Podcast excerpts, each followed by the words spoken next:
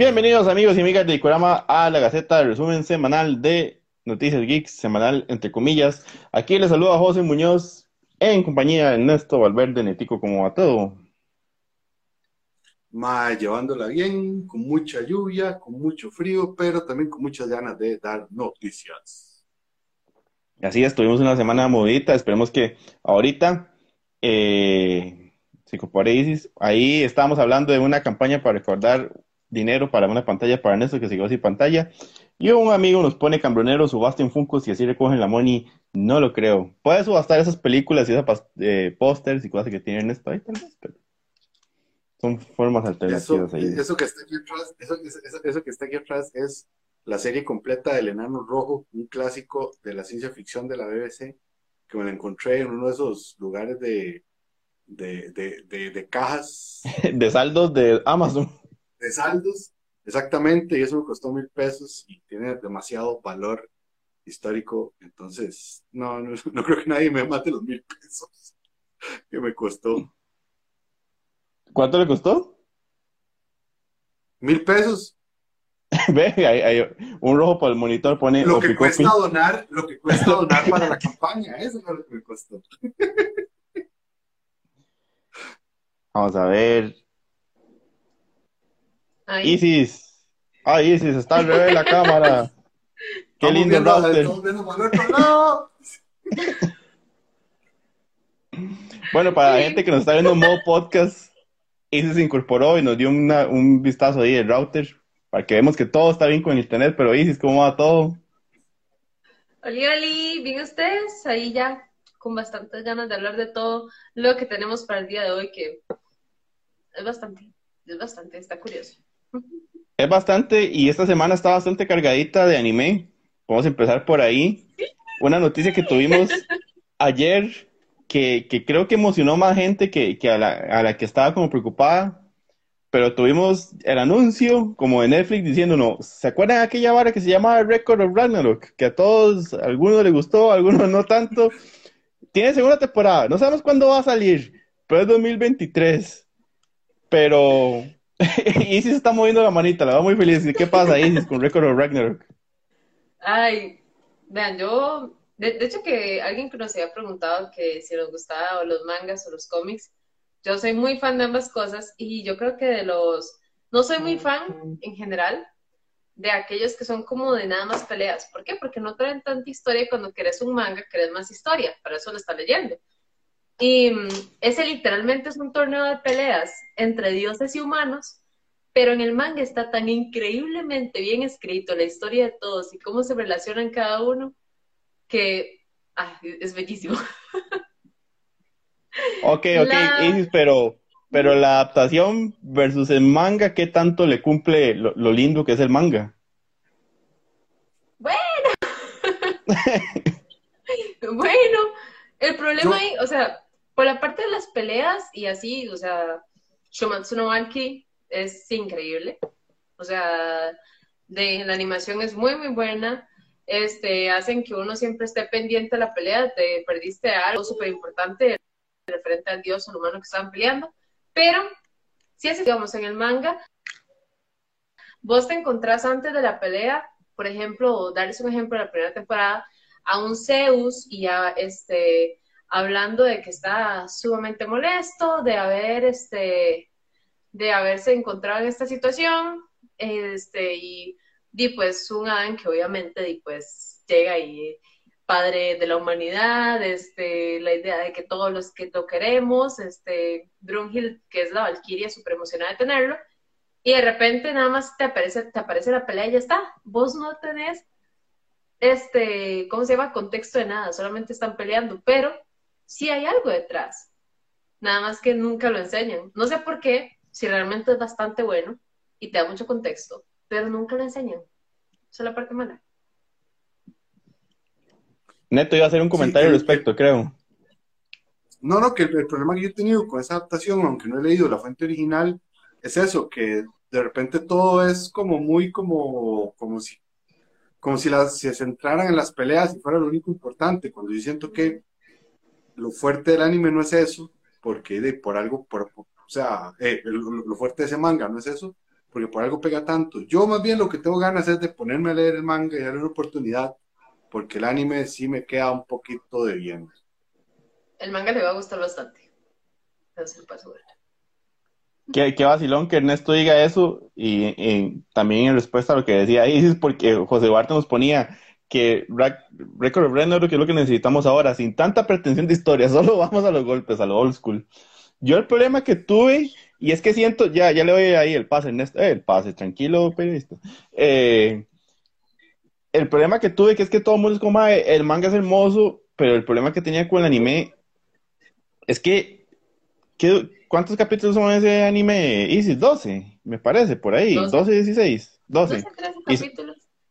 Y, son tres peleas, ¿verdad? La primera temporada, porque prácticamente cada sí. pelea dura cuatro episodios. Sí. Es eso, es como que se siente desperdiciado porque le dan demasiadas alas, son demasiados flashbacks, son demasiadas cosas. Y es como, mal, los momentos de pelea son buenísimos. Y cuando tratan de meter la historia, no la meten de la mejor manera y más bien terminan como quitándole el ritmo, quitándole lo, lo, interesante y lo terminan haciendo cansado. Yo siento que tal vez puede ser un tema de presupuesto que los más decían, bueno, y no tenemos tanto para animar las peleas como son, entonces va, y rellenemos con esto. Pero entonces en ese, en ese caso mejor hagan menos capítulos, más concentraditos y, y era lo que yo sentía. O sea, es que como el concepto está muy chiva, la idea está muy chiva, los leñazos están muy chivas, pero la forma en que lo plantearon era como, ya, ya, por favor, ya, güey. Sí. Iba a decir neto. O sea, con solo Ah, Con solo decirte que antes de que pasara, bueno, ya el último capítulo dan como quienes van a pelear en, en, en la siguiente pelea, que son Hércules y Jack the Ripper. Y ni Ajá. siquiera está en el contexto que, por ejemplo, cita en el manga, que Hércules representa la justicia en sí. Y Jack the Ripper es el asesino más despiadado conocido, representa todo lo malo. Entonces, di adrede se lo pusieron a él para que se enojara. Entonces, si uno tuviera ese contexto, dice, ¡ay, qué chiva!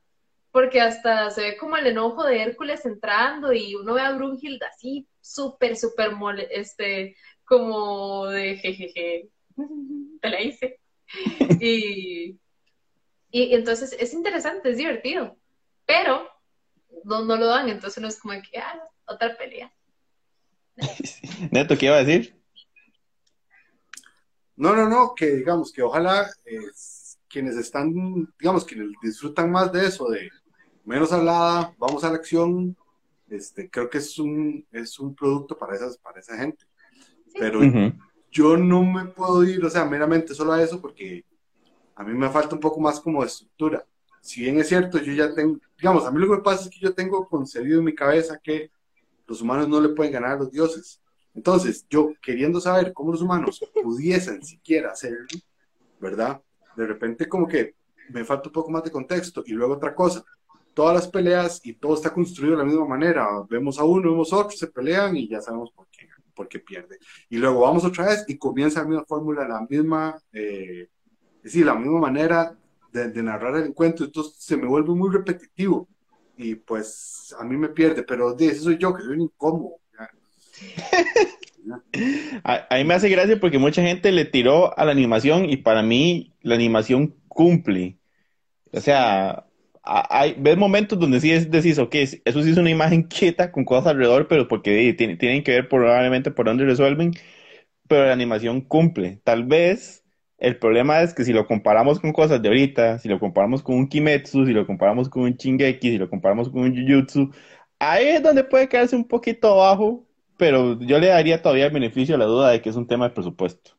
Que tal vez ahora con esa segunda temporada, con lo que vieron que pegó, Netflix le suelte un poquito más de billete porque si no me equivoco sigue siendo exclusiva de Netflix, ¿verdad? Sí, sí, es exclusiva de Netflix. No entendido. ¿Y decir algo, Neto? Sí, pero yo creo que es que yo creo que Netflix aplica la de, ay, qué dicha, pegó bastante. O sea, podemos poner menos plata, a ver si la gente la va a seguir viendo. Yo creo que Netflix aplica sí, más eso. Listo. Bueno, pasando, pasando a otra noticia, hoy tuvimos, lo que me hace gracia es, se confirma la segunda parte del manga de Chase Man. Pero el anime sigue siendo como un misterio, sigue siendo como esta cosa que vimos un trailer hermoso, sabemos que hay un estudio muy bueno detrás. Isis, tal vez vos me puedes ayudar a explicarme, y Neto también, ¿por qué hay tanto burumbum atrás de este anime? ¿Qué, ¿Qué es lo que pasa que tiene a todo el mundo así tan pendiente?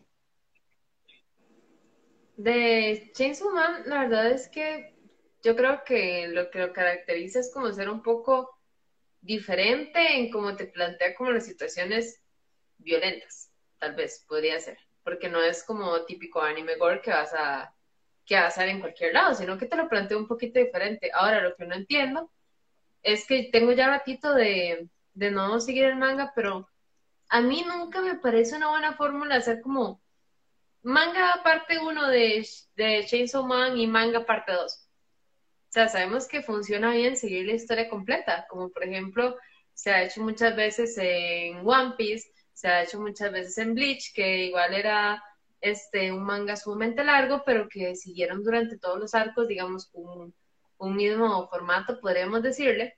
Y no sé, con Chainsaw Man es muy raro, como que Mapa fue como tiró así toda la carne del asador y dijo, vamos a tener este Chainsaw Man animado, va a estar genial, va a estar precioso, va a estar muy bonito.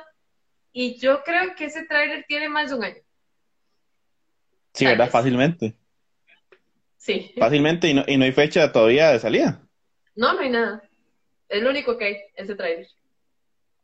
Pero qué, qué, qué, qué extraño esto, ¿verdad, Neto? Como de la diferencia, porque tal vez nosotros, Neto y yo, somos más del lado de cómics que de manga. Entonces, cuando vos me decís primer parte de algo, yo pienso unos cinco, seis volúmenes. ¿Cuánto tiene la parte uno de, de Chainsaw Man? Son uno cuatro Son años de publicación. Exacto. Sí, Ahí es como donde, donde los modelos son muy diferentes.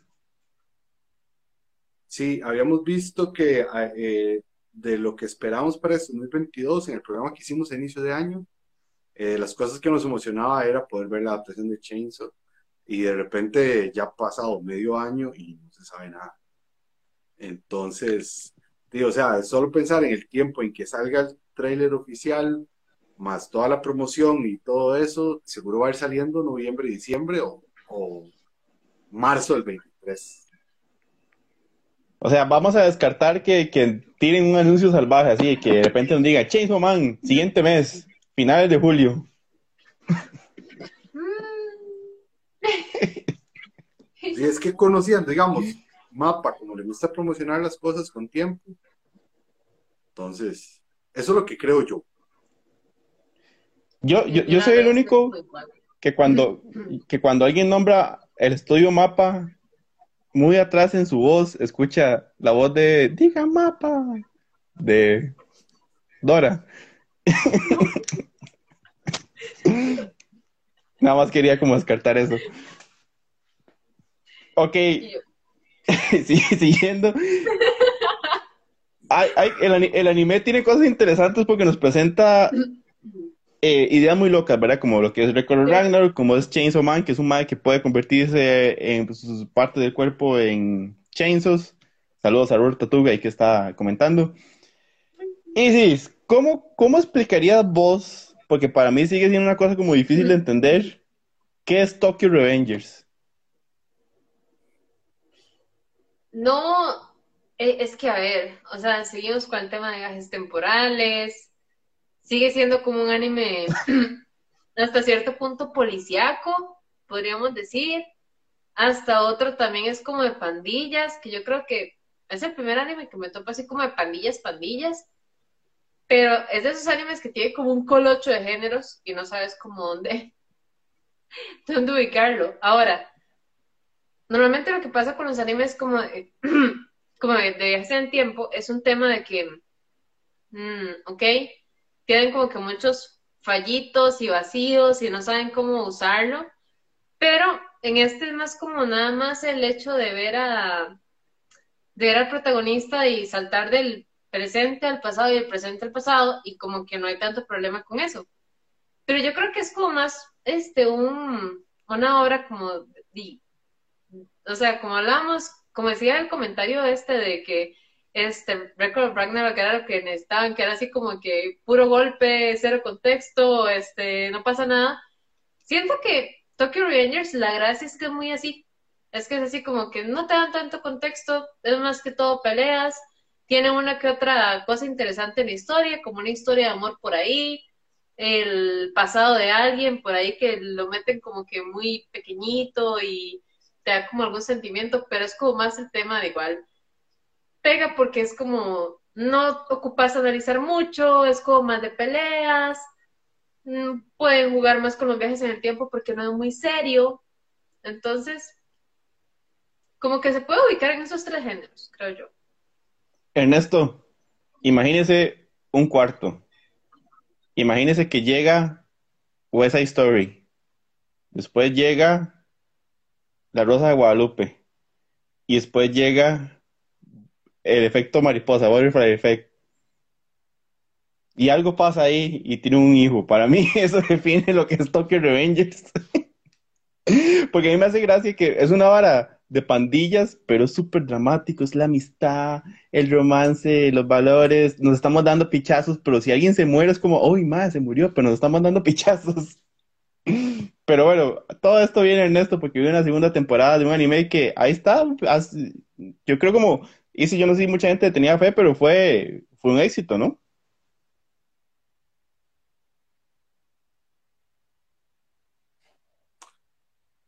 Yo lo que he visto es que ha gustado mucho, se mueve mucho la mercancía de, de, Tokyo Revengers. Es algo de lo que yo no me he acercado. Entonces, todo lo que puedo decir es que sí he visto que, hay, que, sí he visto que a la raza le gusta. Ok, ok, muy bien. Ahí podemos cerrar por el tema de anime. Hoy tenemos una foto muy interesante de un pasillito con un montón de globos rojos, donde ya nos dicen que la serie que nos habían dicho que iba a venir alrededor de It, Pennywise y todo este universo de Stephen King, se viene una serie que se llama Welcome to Derry para HBO Max. Neto, esto es un Warner sacándole más a donde no hay, o tal vez si nos puedan, o sí hay muchas cosas que explorar de este universo que tal vez no quedaron, que quedaron sin decir en la película de Moschetti. Yo creo que sí hay, o sea, eh, Derry es un pueblo como maldito desde hace muchos años y si bien es cierto, toda esa maldición cae de manos de, nuestro Pennywise, este, pues yo creo que hay mucho. Hay que ver qué tipo de enfoque le dan, si va a ser como enfocado solo en un periodo, van a contar historias de cómo en diferentes épocas, ¿verdad? O sea, yo, yo creo que hay muchísimo por donde explorar. Ahora, ¿era la serie que esperaba, que necesitaba o que quería ver? Yo creo que no. Pero bueno, o sea, imagínense ustedes los chivas de llegar un día a un brete de oficina, empezando un brete, que hay un montón de globos rojos colgando y usted dice, me lleva la trampa. y si vos crees que se puede contar una historia de estas, si tal vez tener al Pennywise, porque no se ha confirmado que tengamos al actor de vuelta. ¿Podemos contar todo lo que pasa en Derry y todo este pueblo maldito, tal vez sin el Pennywise involucrado? Yo creo que es muy complicado hacerlo sin el Pennywise porque es la parte más importante de la historia, en realidad, y es el villano. Entonces, ¿cómo llegas y puedes hacer cualquier tipo de historia si tenga un buen background si no tenés el villano por medio? Realmente está como muy difícil poder llegar a hacer algo así. Y yo es que, la verdad, soy muy miedosa, pero extremadamente miedosa. Y, y nunca he visto, este, así sinceramente, la, la película ahí. Ninguna de las No. A mí no las he visto. y no, y no tengo decirlo. Ok, vamos a hacer una cosa en este preciso momento. Si ponen cinco manitas haciendo así, hacemos un programa de Easy reaccionando a, a, IT. No, por favor. El siguiente programa de Gikorama. Además, no, no, no, no, no, o sea, usamos tan mala gente. Seis manitas. Seis manitas. Sí, manitos así. No. Y, el programa. La gente quiere para escuchar noticias, para escucharnos hablar paja, ser felices. No vienen a, vernos sufrir, ellos nos quieren, ¿verdad? Ese programa lo va a hacer no, estoy seguro.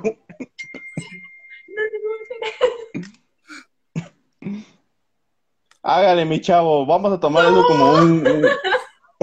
ya vamos a tomar. Franca tenemos que tomarlo como uno, pero sí. Bueno, pero, Myron, que nos confirme con manita que sí es que aprueba la, la moción. No, no lo prueba. No lo prueba. Y si nosotros Bueno, ponemos la película, los frescos, todo, usted nada más llegue y ve la película, no está tan mal. Van a poder Bueno, hacer un pues- compilado de media hora de mis sustos. Por cierto, eh, eh, Bárbara Muschetti va a ser productora junto con Jason Fuchs, ¿verdad? Y Andy Muschetti va a volver para dirigir el piloto. Entonces, sí, sí, sí viene, sí viene, sí, sí, sí viene cargadito. Ah, está bonito, está bonito, porque está involucrado la misma gente, entonces puede, puede que mantenga una esencia o que por lo menos sí, sí amanen algo de, de la, de la película, que nos pone fraca que miniserie y después las películas. Ah, bueno, la miniserie hablando de la serie, la, la peli que, la de Tim Curry, me imagino creo que está refiriéndose, que primero verla de, Sí. y saludos a Isaac, a Isaí Coca. Llevamos tres manitas. Nos faltan tres manitas, gente. Tres manitas. Pero bueno, estas tres noticias. Ernesto, necesitamos más live actions de películas clásicas de Disney. No, Isis, ¿vos qué pensás? No. No, no. Pues al lado, porque sí. viene una más. Viene Hércules, dirigida por Guy Ritchie. Ahora, Neto pose una manita. Neto, no cuenta, madre. ¿cómo que no cuenta? Ay, Pero mi mamá, mi mamá puso manita. Son cuatro, son cuatro, señores. Son cinco, porque Steven O puso. Eso, va- eso va a ser un problema después, pero. Sí. Sí. Neto, ¿usted cree que Disney va a dejar? Ahí están los seis, tenemos seis manitos. Eso lo conversamos después. Eh, Neto, ¿usted cree que Disney va a dejar a Guy Ritchie ser Guy Ritchie? no, digamos, o sea, con la adaptación que Guy Ritchie hizo en Aladino, pues es como muy Guy Ritchie mesurado, lo cual es muy extraño. Pero además, si le pagan bien, si le dan plata, Sí, pero qué, qué raro, ¿no? ¿Por qué, por qué repetir un director que ya hizo un, un live action como el de Aladdin que no pegó? Que pasó sin pena. Creo que pasó más pena que con pena que sin gloria. Sí, pero tal vez digamos como que les gusta trabajar en equipo, ya saben cómo son las cosas, saben los tiempos, saben cómo es el equipo de animación, puede ser, puede ser un montón de, razones como por detrás ahí. Yo creo que van a decir, bueno, eh, tal vez hay algo de acción que pueda haber aquí que Guy Ritchie nos aporta. Eh, pero, pero de entonces es muy extraño que, que Guy Ritchie esté as- asumiendo estos proyectos, pero al mismo tiempo de ahí hay que comer, dijo. Y si es que esperar de un live action de, de Hércules, aparte de que ya me dijiste que no crees, pero ¿qué, qué podemos esperar de eso? Es que el problema es que yo siento que al principio los live action estaban bien, estaban, tenían su, su parte, no sé, este, entretenida, diferente y que era bastante divertida hasta cierto punto. Y ya después, como que ya era ese- este sentimiento de ya, ya, ya no más, ya fueron suficientes live action, lo pueden dejar así.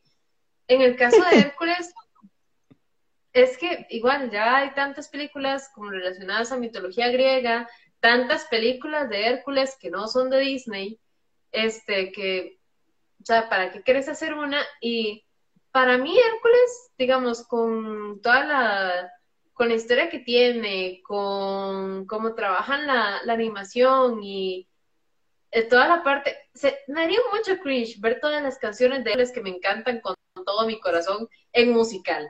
Me daría demasiado, demasiado cringe, la verdad. Y entonces, por eso es que no, no, no, no me llama la atención. Y lo del director, eso es como lo más curioso.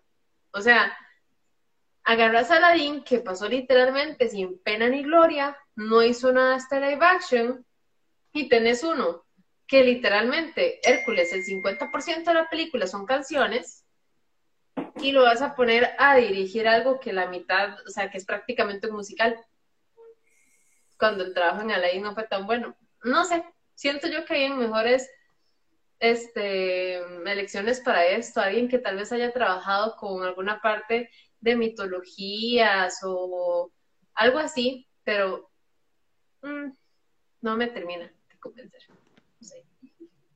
Yo solo espero que tengamos el regreso de Ricky Martin en la voz de Hércules. Creo, creo que quedaría muy... o siendo Hércules. Mae, usted sabe que hay una cosa muy curiosa, que es que hace poco hubo dos, bueno, hace poco yo, pues es que con esta pandemia se me corrieron dos años, pero digamos, hubo dos adaptaciones de Hércules, una con La Roca y otra con otro Mae ahí, todo luce. Es cierto. Y Mae, esos pasaron así sin, sin nada, Ajá. sin absolutamente nada. Entonces es como, sí, no sé, ma, yo creo que, o sea, Disney debería pensar en potenciar otros proyectos. Ahí eh, dos personas pusieron, alguien puso la Isla del Tesoro y otro puso Atlantis. Yo creo que por ahí está bien. Que por cierto, si le interesa, hay una adaptación al live action del libro de la Isla del Tesoro, pero se llama La Isla del Tesoro en el Espacio. Creo que es italiana. Y esas cosas yo leí en los 90 y eran muy chivas. Ahora quién sabe cómo envejecieron. Pero bueno, ya me salí el tema. Aquí nos pusieron una pregunta que está sumamente interesante y está complicada. Diego Soto Prado nos pone, chicos, para alguien que no ha visto anime, ¿por dónde recomienda empezar? Ya Supercampeones no cuenta. ¿Cómo responde uno a eso? Yo, yo, o sea, ya más quiero decir algo. Si fuera por Supercampeones, yo nunca hubiera empezado, porque a mí Supercampeones nunca me gustó.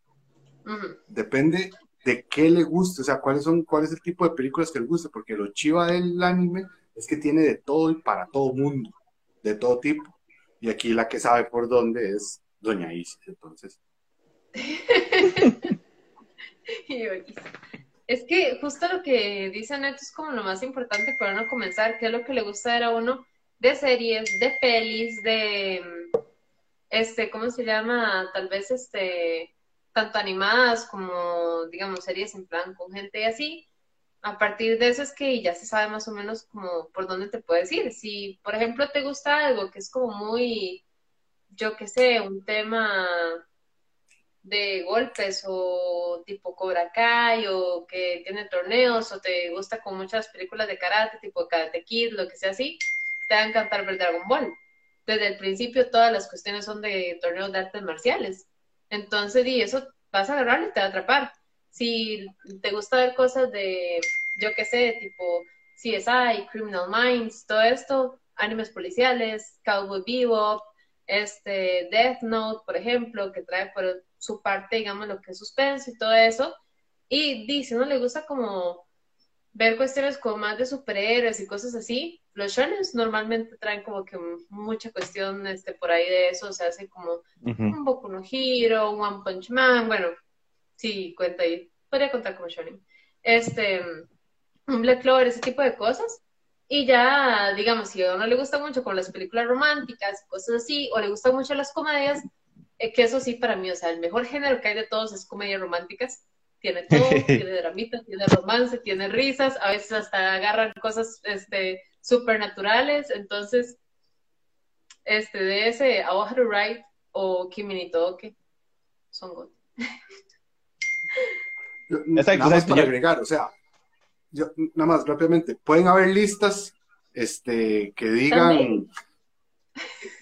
digamos, pueden haber listas que digan, estos son los mejores animes que hay de todo el mundo, pero si de repente, o sea, eh, está el Death Note y lo ves y te aburre porque es mucho diálogo y poca acción, empezamos mal, ¿verdad? O si de repente empiezas con un Shingeki y se te hace muy confuso o no te gusta el gore o te angustia mucho, ¿verdad? O sea, entonces no es como empezar con lo que digan ahí, sino como viendo a ver Sí. hacia qué sintonía tiene uno.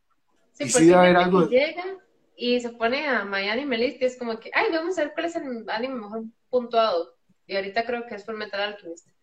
Si no te gusta, este, cuestiones como de más como magia y te gusta como más golpes directamente y no te gusta como tanto como igual cuestiones como de indagar y que hasta cierto punto es como medio de gobierno y policial así, no te va a gustar. Y el problema es que es eso, o sea, comienzan a ver anime, ven algo que no les gusta y es como, no, ya no quiero. Sí, sí, al final, al final es eso, ¿verdad? Hay una oferta tan amplia y hay tantos como subgéneros dentro de lo que es el anime, porque al final el anime es como el medio, nada más, no es un género en sí, que es como cuando la gente pregunta, ¿cómo empiezo a leer un cómic? ¿Cómo empiezo a, le- a, busca el género, busca lo que te gusta y a partir de ahí usted va a encontrar uno y a partir de ese mismo busca cosas parecidas y ya después va a llegar a cosas más locochonas y misteriosas. Pero yo creo que lo que, lo que puede ser el mejor comentario de la noche, no creo que algo pueda superar esto, es, y si le gusta Betty la Fea, ¿cuál anime recomiendan? Ese está bien. Y um, Wotakoi. Ahí está. la respuesta para eso. No sé cuál es, pero confío en Isis. Así que cualquier cosa fraca, cualquier cosa fraca, usted, si tiene algún reclamo, ya sabe, ahí busca Isis y... No, no te reclamo, me agradece, me agradece. Ok, ok. Bueno, hablando de, de animes con la que la gente empezó, un anime con el que yo en mi etapa puberta lo encontré y me gustó mucho. Es un anime que se llama Trigon o Trigon o como quieran llamarle, porque era muy ridículo, era muy absurdo y ahora me di cuenta que no era tan fiel la adaptación, pero la cosa es que viene un nuevo Trigon y la gente está como muy emocionada porque sí fue como un medio anime de, culto. No sé si alguno de los dos lo, vieron en su época o, o despuesito. Neto, ¿usted recuerda algo de ese anime? Yo no recuerdo nada, pero es que yo creo que ese no lo pasaron en Nacional Creo que era más por cable. O por piratazo. Sí, y no, no, no, yo, yo, yo, yo no te consumí ese tipo de sustancias ilícitas. No, weón, más... ¿Y si vos, vos lo llegaste a ver en algún momento? Lo he escuchado y he visto un par de cosas, pero no, nunca me ha llegado a llamar como la atención. De yo, ay, mira qué chida, qué, qué interesante se ve. No. Bueno, si, si tienen un día que no tiene nada que ver y quieren ver algo así bien absurdo, vean, traigo un divertido, es corto. Pero la cosa es que tenemos una nueva versión. Se me va el nombre del estudio ahorita, pero fue el estudio que hizo Beastars para Netflix y que hizo Godzilla Singular Point, que tiene una estética 3D muy interesantona. Mucha gente no está muy contenta con esa técnica, pero a mí creo que puede funcionar por ciertas cosas. A mí esa serie Godzilla no me gustó para nada. Se me hizo aburridísima, pero bueno, es otro punto. Pero digamos, ¿por qué no le gustó? ¿Por la ¿Ah? apuesta o por la animación? Ah, no, por la apuesta. por la apuesta, la apuesta. La animación era como lo chido, la apuesta era lo que no, lo que me parecía aburridísimo. No, era súper, sí, era, fue muy extraño.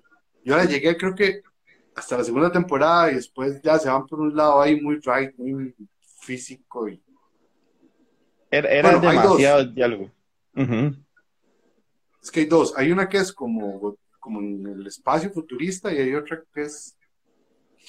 Creo, que me estoy confundiendo. Ah, no, la, la, ah, segunda es. No, no, no, no, no, no, no, no, no. Yo me estoy confundiendo, perdón. Yo me estoy refiriendo a la serie de la de Titanes del, del Pacífico. Entonces, es, esas. Yo llegué hasta la segunda. Las películas de Godzilla son súper filosóficas y yo creo que es bueno verla con alguna sustancia que altere los sentidos para poder disfrutarla bien. Probablemente, probablemente. Que no estoy recomendando que hagan eso, pero bueno. no lo estoy recomendando, pero si lo pueden hacer, me cuentan. Saludos a Ken Villalobos. Eh, Diego Soto, que nos, hacía la pregunta, los animes nos pone, empecé con Castlevania y va Anis, tengo que sentarme a repasar esa lista después con el podcast. ¿Castlevania cuenta como anime? Sí, porque está el, las tres temporadas en Netflix. O sea, está sacado del juego, obviamente, pero cuenta como anime. Y el juego es asiático. El juego japonés. Sí. Sí, sí, es, Konami. Cuenta. digamos, digamos una, una, cosa, para mí, eh, Avatar de Laser Bender, aunque tenga la estética, no cuenta. Ajá, por, eh, ah, para mí estaba como en ese limbo también parecido, porque creo que el, no sé si el estudio es gringo. Sí, es que ese estudio, no solo el estudio, los creadores. Es que todo viene desde la esencia de donde se escribe, ¿verdad? Bueno, pero si le gustó Castlevania, bueno, y nos pone Steve Montero que Castlevania es japonés, no sé si se refiere al juego o, a la serie. Pero si le gustó esa, esa, estética de Castlevania, en Netflix también hay un Devilman que tiene como ese tipo de lo que era bichos raros, mucha sangre que le puede gustar. Y si ya quiere comenzar con, drogas fuertes, que se pase un Helsing. Un Helsing. Va por ahí. Va por ahí. Un Helsing, Helsing es muy buena, muy buena, buen brinco ahí. Y, y Isaí Coca nos pone que es japo gringo. Me encanta esa definición.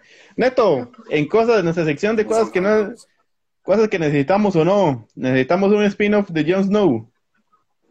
No, siguiente. bueno, es que, bueno, es que, a ver, qué curioso, porque la noticia salió y yo no me emocioné, fue nada más como, ay, ve, ve, digamos, es como, como, como, HBO viendo todas las IPs que tiene y dijeron, bueno, vamos a hacer esto de, de IT y Welcome to Derry y pues también di, hagamos de Game of Thrones, pero ¿qué sigue de ahí?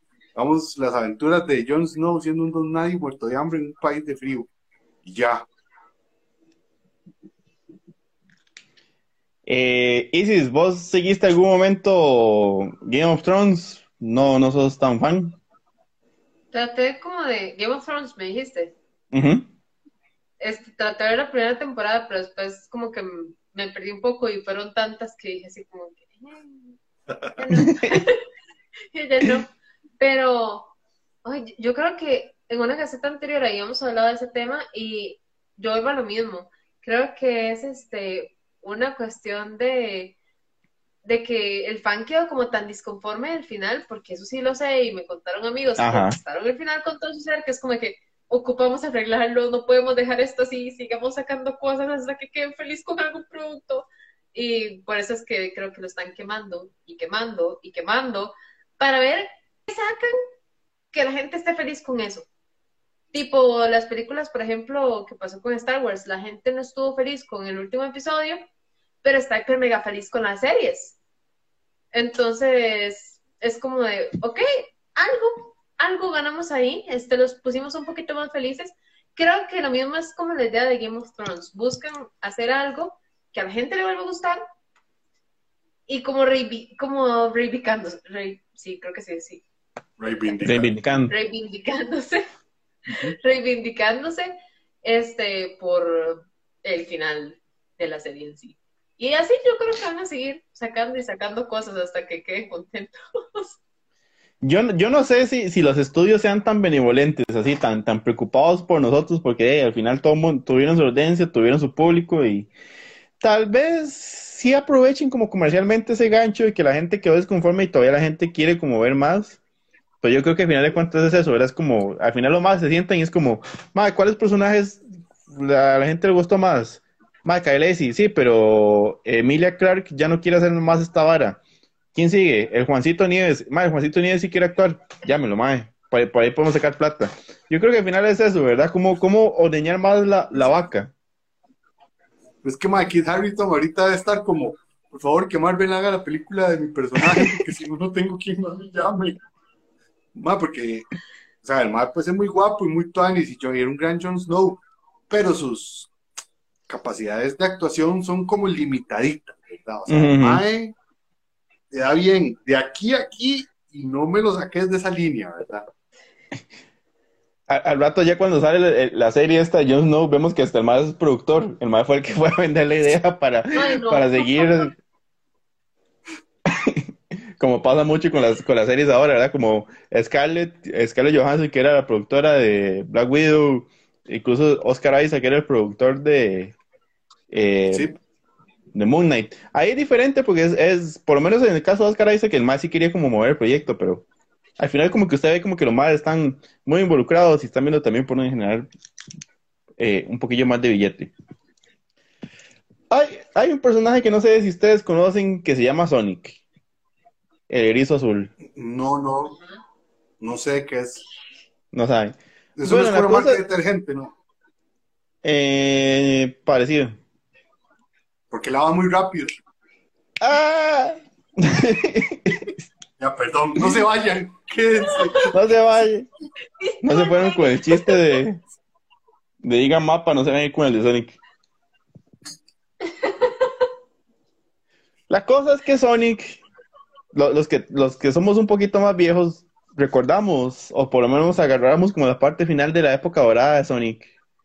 Y después Sonic, Sega tuvo sus problemas, avanzó, y después Sonic entró en una zona oscura donde aparecieron juegos muy raros, juegos llenos de bugs, juegos que la gente devolvía, despedazaba. Pero entre, entre estos juegos hay un juego donde Sonic se vuelve a la época medieval, tiene que pelear contra un caballero negro, rescatar una princesa y en ese proceso se enamoran y Sonic besa a una mujer humana. Entonces, yo no sé en qué momento este juego puede tener ya sus 10 años fácilmente. En pleno 2022. les gusta eso. a Rodrigo Chávez le gusta esto. En pleno 2022, a Sega se le ocurrió que era una muy buena idea publicar eh, como oficialmente el hecho de que Sonic en un futuro nunca más besará a un humano. Ahí les dejo el comentario. No sé si quieren agregar algo. Mae, yo creo que estamos desperdiciando. Eh, vamos a ver, cuando tenés en la película de, de Chip y Dale un cruce entre una ratona y una mosca y salen los hijos de ellos que son ratas con moscas, con alas, cosas rarísimas. Este, cuando toda la vida hemos crecido viendo las faulas, ahora, que es un tema que ha estado muy, muy presente, faulas de Box Bunny besándose como un... O sea, como que ya uno entiende que son dibujos, o sea, que es una vara así. Y además que ser full de moda. Yo creo que esos más, ¿para qué diablos sacan un comunicado de eso si nadie se acordaba de eso? Y si, era un meme, un meme y ya, y ya. Mejor se dedican a, mejorar los juegos que están sacando, porque el último juego que propusieron se ve que es como un Dead Stranding con Sonic que no va para ningún lado. Entonces, creo que están desviando la atención de lo que realmente importa. Perdón. Y si está un poco de tranquilidad en tu corazón saber que Sonic no va a andar romantizando mujeres. Yo ni me acordaba. Al igual que creo que el 90% de la gente. Entonces, nada más uno es como de, ok, está bien. Sonic no va a besar más personas. Está bien. Podemos seguir adelante con nuestras vidas sabiendo eso. Ah, aquí se explica ese el meme. Bueno, ¿quién tiene hambre? Sí. Sí, sí.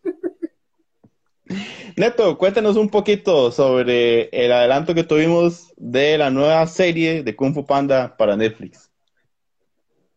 Eh, pues eh, ya se sabía, pero lo interesante de esta nueva serie es que trae la voz de Jack Black y solo, solo esa voz se ha oficializado, ¿verdad? De los otros miembros de, la serpiente, la tigresa, la mantis religiosa, el mono ese, orangután, y no me acuerdo cuáles más eran de esos no se sabe nada, entonces parece que no van a salir. Eh, es en este extraño momento híbrido en el que, digamos, en que Paramount y Nickelodeon todavía no tenían su, su canal puesto. Entonces me parece muy extraño que, que Netflix se les haya ido arriba. Pero bueno, llega ahorita en julio, creo que es el 14 de julio. Y pues lo chiva para quienes lo quieran ver en inglés es que va a tener la voz original de yo creo que nosotros, si lo viéramos en español, tendríamos el mismo actor de doblaje haciendo la misma voz sin importar quién lo hiciera. Entonces, este, el, atractivo de eso es que están vendiendo eso, o sea, un regreso hacia, hacia ese hacia, hacia Jack Black y lo que él le impregnaba a, a Poe. Exactamente.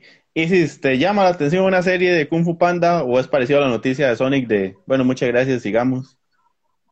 No, que de Kung Panda sí me gusta porque creo que pueden indagar más cosas, este, siempre como que nos, es, como que nos enfocamos mucho en la historia de Po y está bien porque pues es el protagonista y demás, pero sí estaría muy interesante una serie donde tal vez podamos ver más sobre, por ejemplo, qué fue de Tigresa antes de que la adoptara el maestro, algún otro pasado relacionado con este Tai Long y sus inicios, que para mí es el mejor villano que he tenido en sí todo, todo Kung Fu Panda. Este, entonces poder como explorar más esas cosas sería muy interesante, sin quitar la parte de Pop, porque igual, ya es que pienso, ¿qué más podemos hacer con Pop si ya vimos su pasado, vimos este cómo iba este desarrollándose como como guerrero dragón, hasta tal punto de dominar como de las técnicas más este, difíciles y superiores que habían. Entonces, como que de post siento que no hay mucho, pero si se enfoca en otros personajes, metiendo ahí en media po, que obviamente es un recurso bastante bonito, de esos personajes que son como molestos, pero no son canzones, sino que bien son divertidos y bonitos, puede salir muy bien. Además, para mí, digamos, tener a Jack Black como la voz de Poe y mantener eso que siempre ha estado, me da fe que igual esté para español y también que, bueno, que usen al mismo actor que siempre lo hecho en español. Y la parte de que todo el elenco traten de que vaya a ser el mismo. Entonces, ¿qué va a dar esa sensación bonita, como que así de tranquilidad y qué bonito es Kung Fu Panda. Sí, lo espero. Bueno, qué bueno, qué bueno. Myron Loaiza nos pone que él tenía expectativas sobre la trama de su querido Panda, pero con el trailer se jugó. A veces, a veces los trailers eh, no nos cuentan tan buenas cosas y nos terminamos encontrando productos muy interesantes, así que Myron, démosle el beneficio de la duda, esperemos a ver a ver qué sale. Eh, nada más para hacer un comentario rápido, la, la semana pasada, si no me equivoco, fue jueves, creo, falleció el artista de cómics Tim Sale, conocido más que todo por su trabajo en Batman The Long Halloween, que es de las historias más eh, clásicas, importantes de Batman. Igual por Haunted Knight, por Wayne Rum, The Catwoman y por Dark Victory, por Spider-Man Blue. Eh, un artista que tenía un estilo súper particular. Eh, para mí uno de los, hizo uno de los mejores Jokers hizo uno de los Batman más imponentes, un artista con, en serio que cambió mucho la, escena de los cómics, que dejó como un estandarte muy alto en todo lo que es Batman. Se muere con a, los, a sus 66 años, todavía no se ha expresado la razón, pero un año complicado eh, para los cómics. También tuvimos la pérdida de George Pérez y la pérdida, uy, se me va el nombre del, del primero que se murió, Neil Adams. Neil Adams, que había fallecido poquito antes. Entonces, varios estandartes del, cómic han fallecido durante este año, pero bueno, queda, queda su legado.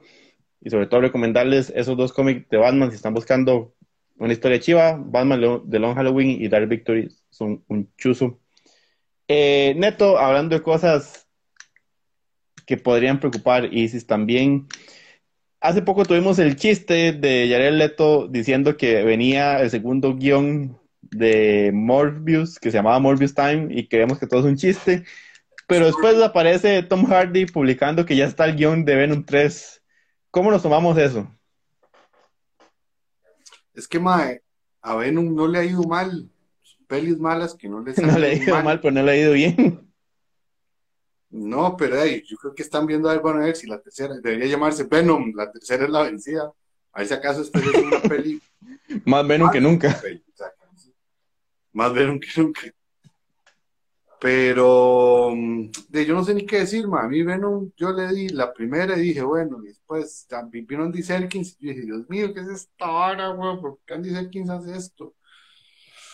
Yo ahora yo ya no sé ni qué pensar, no me interesa omitir criterio porque, mae, ya, o sea, he intentado defenderle, he intentado darle aire. Yo, o sea, se tiene un gran equipo atrás trabajando para que de repente venga Sony y diga, más somos Sony y vamos a Morbin Time todo esto. Entonces, no me jodas. Que viene, pues, pues, pues muy bien por Tom Hardy que va a tener plata y por todos los que van a trabajar en esa producción, pero sí, no, no, ¿Qué va a decir uno? ¿Qué va a decir uno? ¿Qué va a decir uno, Isis, a todo esto? De Venom, no sé, yo creo que igual estoy de acuerdo con que han sido como de las mejores películas que ha sacado Sony, pero eh, tal vez no hemos estado tan mal como, como Morbius, tal vez. Ahora, como yo siento que con lo que ha pasado este tiempo con, con todo este tema de los multiversos y el convenio Marvel Sony y demás, y esa última escena post créditos que tuvimos de Venom, donde estaba por ahí en en México disfrutando unas buenas vacaciones, este, algo podrían hacer interesante para una tercera película, ya metiendo tal vez otros personajes que, que puedan hacer más interesante la historia y los, y los personajes en sí. Y además de eso quedó como este esta idea de que se hizo como un nuevo simbionte, del que era como un policía también. Entonces, siento que para esta está el tema de que tienen más con qué trabajar. Venom 2 se hizo porque sí, la verdad, pero la 3 sí tiene como que más interrogantes y más cosillas con las que yo creo que si van a sacar una peli de Venom, pueden trabajar con eso. bueno, yo, yo la verdad... Sí, exacto, exacto, exacto. O sea, yo, yo la verdad la noticia cuando salió me emocionó, pero en lo más mínimo, más bien fue como, ay, ya, güey, ya déjelo, déjelo ahí, déjelo ser. Pero bueno, y, y, sí nos da una muy buena perspectiva, que en realidad, dentro de todo lo que Sony se ha vuelto loco exprimiendo el universo de, de Spider-Man, habría que ver cómo se posiciona entre todo lo que viene, ¿verdad? Porque tenemos Craven, tenemos eh, la de Spider-Woman, tenemos Madame Web, eh, tenemos la de Bad Bunny, entonces, quién sabe, eh, el muerto, entonces quién sabe en qué momento de este sándwich va a caer Venom 3 y sobre todo siendo así muy, siendo demasiado optimista y siendo demasiado eh, especulador, si tal vez para ese momento el simbiote tenga más protagonismo en lo que es el MCU y cómo siga la unión de Sony y Marvel, pero yo creo que eso ya es demasiado positivismo para una sola noche. Así que esperemos, yo, yo nada más espero que en serio sea una reivindicación más que todo de la segunda. A mí la primera me parece tolerable, la primera me parece tolerable, la segunda sí me parece ya que limita lo ofensivo, pero...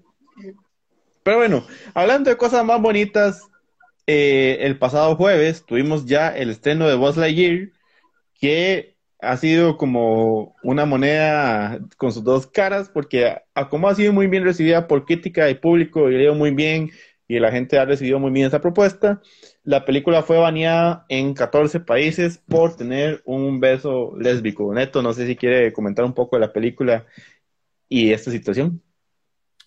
No, que me parece extraño como que de repente, lo que hablábamos antes, ¿verdad? Que este bueno, primero que la gente crea que es parte de una agenda para hacer cosas que, o sea, que la gente diga que es una agenda para este, adoctrinar a los niños y las niñas a que se hagan de cierta tendencia cuando ya sabemos que no es así. O sea, cada, quien nace con el gusto que tiene ya. Y segundo, que le sigan dando tanta pelota, que hagan tanta bulla. Yo solo me imagino a esos niños cuando sean grandes decir, no, hombre, madre, mi tata, ¿se acuerda cuando usted no me voy a ir a ver esa peli? Está roco más bañazo. Una cosa eh, porque más ya, ya, ya es demasiado. Creo que limitan a la peli a una sola cosa, un elemento importante, ¿verdad? Que es, digamos, es importante en la, trama porque, ah, no, yo hacer un spoiler. O sea, no, no un spoiler. Es un personaje importante, nada más. Es un, personaje importante, sí. Y la verdad es que, eh, pues, o sea, manda huevo que se centren en cosas que no son lo principal. Pero yo creo que en películas así, con ese nombre detrás, como Disney y Pixar, en una saga tan importante como Toy Story, es chiva que se atrevan a hacer estas cosas para que, ¿cómo se llama? Para que de una vez lo pongamos y empecemos a sacudir todo para que ya se vuelva a ser normal y, lo visibilicemos. Es eso, y ya. Sí, sí, exacto. O sea, me, ha hecho gracia porque a pesar de que la película estrenó hasta el jueves, la escena en sí se, viralizó. O sea, vos la puedes encontrar por todo lado, a como se viralizaron todos los memes alrededor, ¿verdad? De, yo cuando vi la escena de, de Lightyear y, y, se ha hecho mucha mofa esto, pero yo estoy seguro que José Muñoz de 5, 8 años no hubiera entendido lo que pasaba pero igual ahí está presente. O sea, y como decía usted, no es como que esto va a cambiar, pero Isis, ¿vos qué pensás de toda esa situación? Yo como que me vuelvo como al contexto que había antes de series que, o sea, uno veía en la tele, este, como los Looney Tunes, como por ejemplo era, este, todo lo que, mucho de lo que pasaban como por ejemplo en Cartoon Network o también este Nickelodeon tal vez. Y siempre hubieron como escenas de, yo qué sé, Box Bunny besando al cazador, este Box Bunny vestido de mujer, este, este tipo de cosas. Y era, para mí, no sé, sea, era para mí parte de, del capítulo y era de lo más normal y ya está. Y lo que más me da curiosidad es que llego. O sea, yo, yo me acuerdo súper poquito de eso porque yo estaba súper chiquitita. Y, y, digamos, no, evidentemente, y no, no me hizo pensar nada más al respecto, más que es parte de la escena. Y esta gente que, que, está como quejándose es como de que usted literalmente creció viendo a Bugs Bunny besar este, a gente vestido de mujer o no vestido de mujer, y al Pato Lucas también, y a un montón de personajes más, y te venías a, a quejar por una escena de cinco segundos. Si usted no le afectó, o sea, porque que, al, chiquito sí, o que a los demás sí. y un tema, un tema interesante que de aquí nos, nos pone Myron es eh, que lo hubieran editado. Tal vez se puede editar esa parte y aún así la historia y el personaje sigue teniendo su, su protagonismo.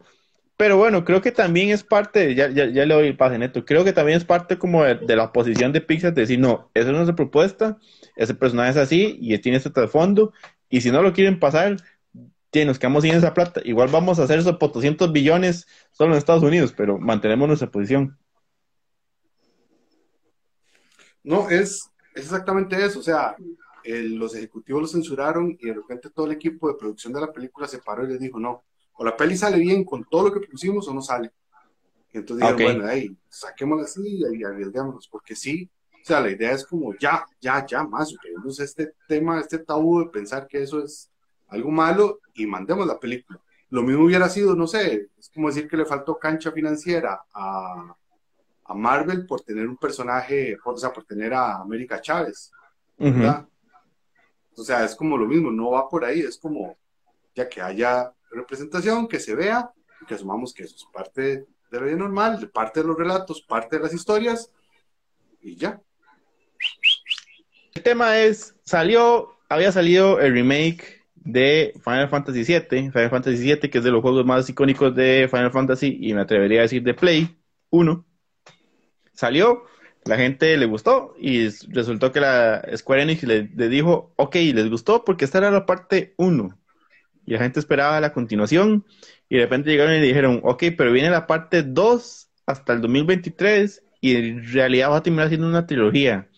Ustedes como consumidores, ¿cómo se sentirían al respecto de que un contenido que ustedes consumieron 15, 20 años antes, digamos 15, se lo revendan en Full HD 4K, pero ahora son, no es uno, son tres, y van a tener que pagar tres veces lo que pagaron por uno en aquel entonces? No sé si me voy a explicar. Que los, que, los, eh, que los jugadores de Nintendo, ¿qué? ¿Que Nintendo qué hizo? Nintendo, ¿qué hizo esta vez? De no, más, o sea, vamos a ver, de, por ahí, yo me imagino el estudio mercado que hicieron y dijeron, bueno, yo creo que tenemos chance para volver a hacer lo mismo, agregarle más y volver a cobrarlo tres veces en lugar de una. Eso está muy curioso. Yo no sé, hay algo muy, hay algo bonito que es que los que son fiebres a los juegos y fanáticos más de franquicias que aman y aman y ya, y punto, y son entregados, abnegados, es una mierda porque las corporaciones se dan cuenta de eso. Sí, sí, al, final de cuentas es como un contrato donde vos sabes que si es una franquicia a la que vos la tenés amor y el estudio está haciendo un, muy buen trabajo detrás de eso, como que vos decís, no importa, y pago, ¿verdad, Isis? No sé si a vos te ha pasado con algún contenido que decís, bueno, y porque son ustedes, está bien, dejo que me cobren. Y es que miras que depende mucho si es algo que tal vez este es bueno me gusta mucho y siempre me da algo nuevo, tal vez vale la pena. Pero si llega al punto donde es cansado pagar bastante por lo mismo y lo mismo y lo mismo una y otra vez. Vuelvo al ejemplo que siempre digo del tema, por ejemplo, de la gente que se compra el FIFA 2000, 2001, 2002, 2003. Uy, nos vamos a meter con los FIFA, no, nos va a el, el Instagram Live, ay, no.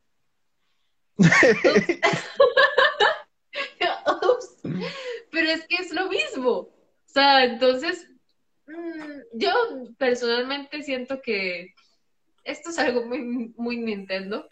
Nintendo no, no ha venido haciendo las cosas muy bien. Así que yo, yo no, no. No, gracias, la verdad. Yo, yo, yo voy a dar beneficio a la duda de Square Enix, que está haciendo un buen trabajo y en serio, le ha cambiado mucho las cosas.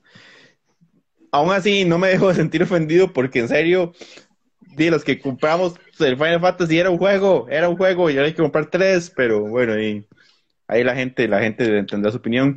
Una noticia que no se ha confirmado del todo, que Deadline tiró ayer y hoy estamos como especulándose mucho de que sí, y que no, de que lo están considerando, es el hecho de que ya Warner en serio va a tomar eh, decisiones con todo lo que ha pasado alrededor de Ezra Miller.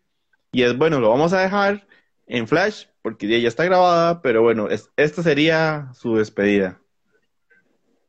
Y creo que mucha gente aplaudió esta decisión. Mae, yo creo que yo me imagino lo doloroso que debe ser para Muschetti, para, para la esposa que es productora también, para la chica que ahorita se me olvidó el nombre, la que hace de Super, eh, de, no, de, ¿cómo es? De, sí, Supergirl. De Supergirl. Es decir, o sea, para toda la gente involucrada ahí, este, ma, de repente saber que la cabeza del proyecto, la cara del proyecto que hicieron con tanta gana y con tanto todo, se está, o sea, se está cagando en todo.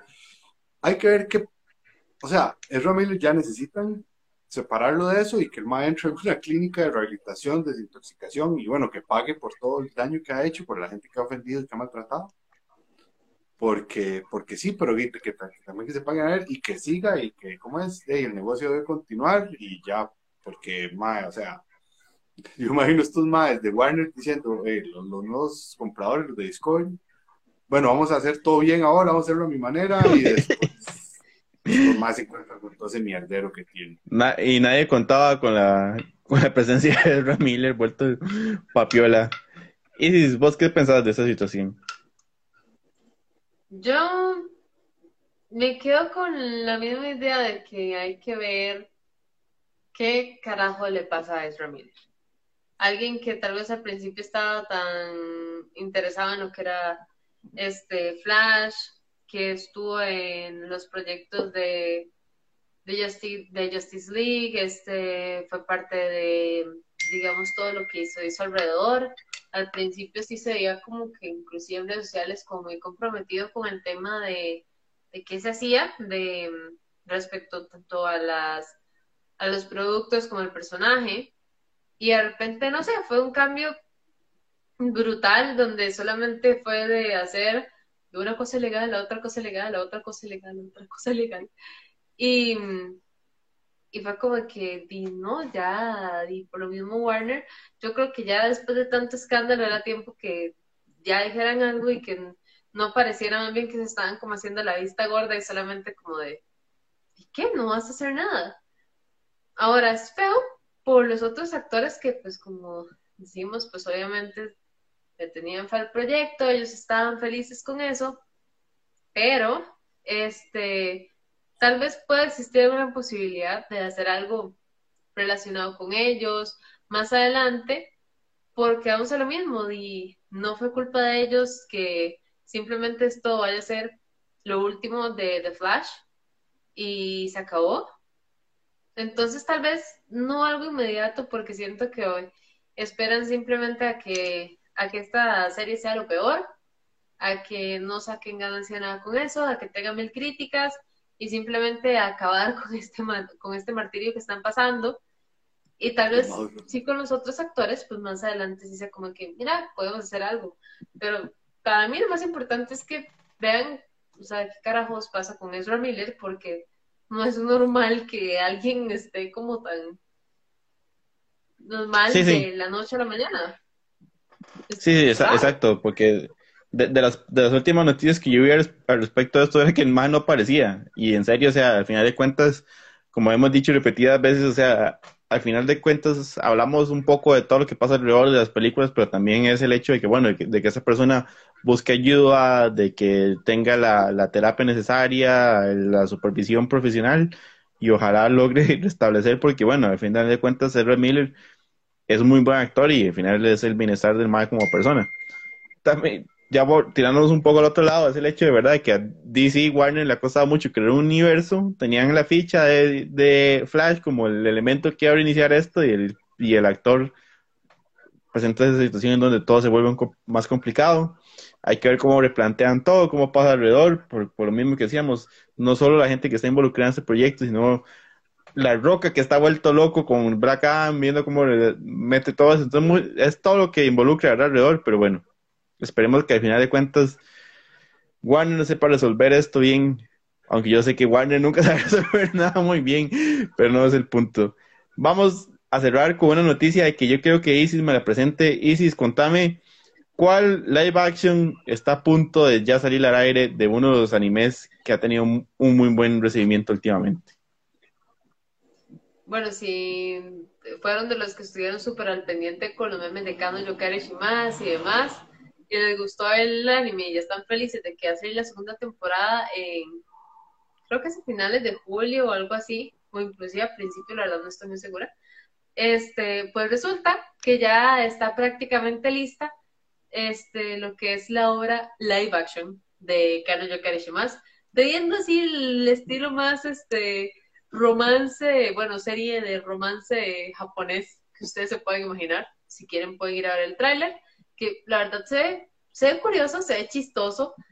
Y si la serie pegó tanto, que yo creo que no esperaban que pegara tanto, que se han vendido demasiadas este, figuras, mangas, este, y ahora ver como esta parte de que se les dio la oportunidad de mirar, si lo animamos. Pero bueno, no si lo, si lo animamos y fue como, ok, sí, y eso fue como de que, bueno, lo animamos, salió bien. Segunda temporada, hagamos un live action. y, y, terminamos con live action de Carlos Yokari más.